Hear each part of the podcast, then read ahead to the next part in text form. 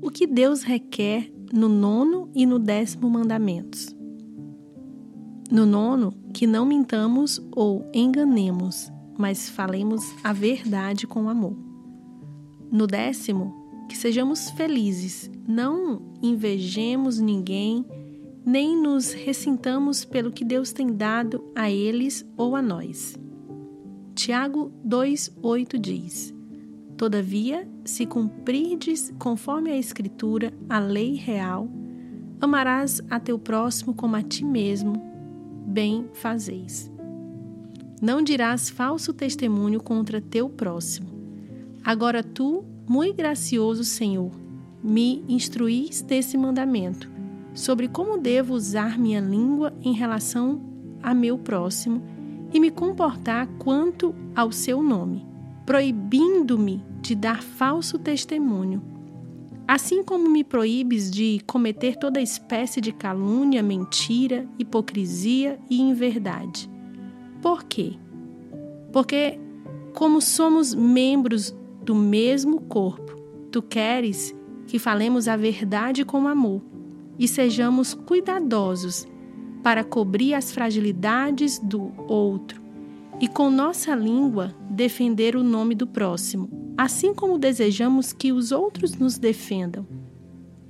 Pois nesse mandamento, como tu me proíbes toda fala má e perigosa, caluniosa e mentirosa, também ordenas que eu use de toda conversa piedosa, honesta e verdadeira. Oh, como isso é grande e boa coisa para mim!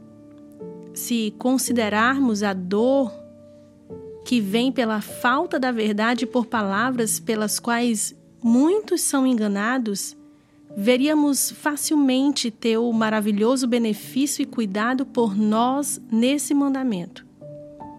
Não cobiçarás. Aqui, Senhor muito gracioso, tu me dás o último mandamento de tua lei que depois de ter ensinado os atos externos que tenho de evitar para não ofender ou arruinar meu próximo, como matar, cometer adultério, roubar e dar falso testemunho, agora me ensinas uma regra para o meu coração, ordenando a partir da abundância de onde procedem todas as nossas obras e palavras que eu não cobice nada que seja do meu próximo.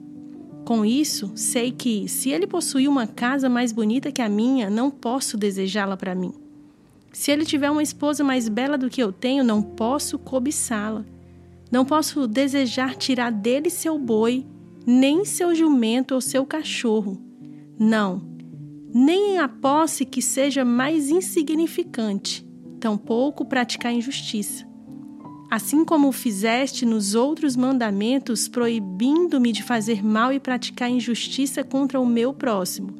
Agora me ordenas que eu cuide para não pensar qualquer mal contra ele.